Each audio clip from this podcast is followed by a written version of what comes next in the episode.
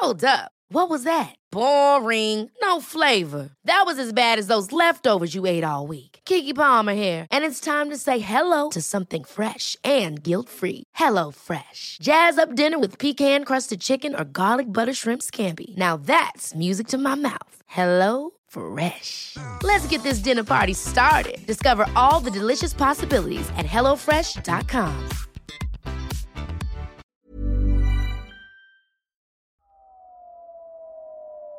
Salut, c'est Juliette Cadeau. Salut, c'est Sophie Rich. On est les cofondatrices de 18h17 Productions.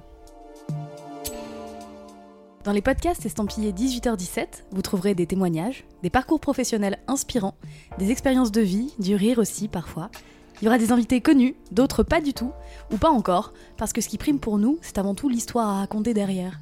On vous donne rendez-vous mardi prochain, le 18 à 18h17, c'est facile à retenir, sur la plateforme de votre choix pour le lancement du déclic, l'un des quatre formats sur lequel on travaille depuis plusieurs mois. D'ailleurs, si vous voulez découvrir en avant-première l'identité de la formidable invitée qui a accepté d'être la marraine de l'émission, il faudra vous rendre sur le compte Instagram 18h17 Productions.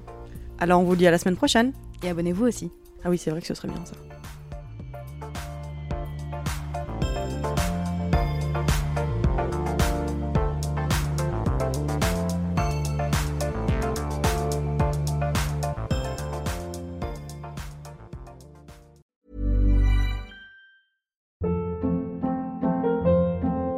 Hold up. What was that? Boring. No flavor. That was as bad as those leftovers you ate all week. Keke Palmer here, and it's time to say hello to something fresh and guilt-free. Hello Fresh. Jazz up dinner with pecan-crusted chicken or garlic butter shrimp scampi. Now that's music to my mouth. Hello Fresh. Let's get this dinner party started. Discover all the delicious possibilities at hellofresh.com.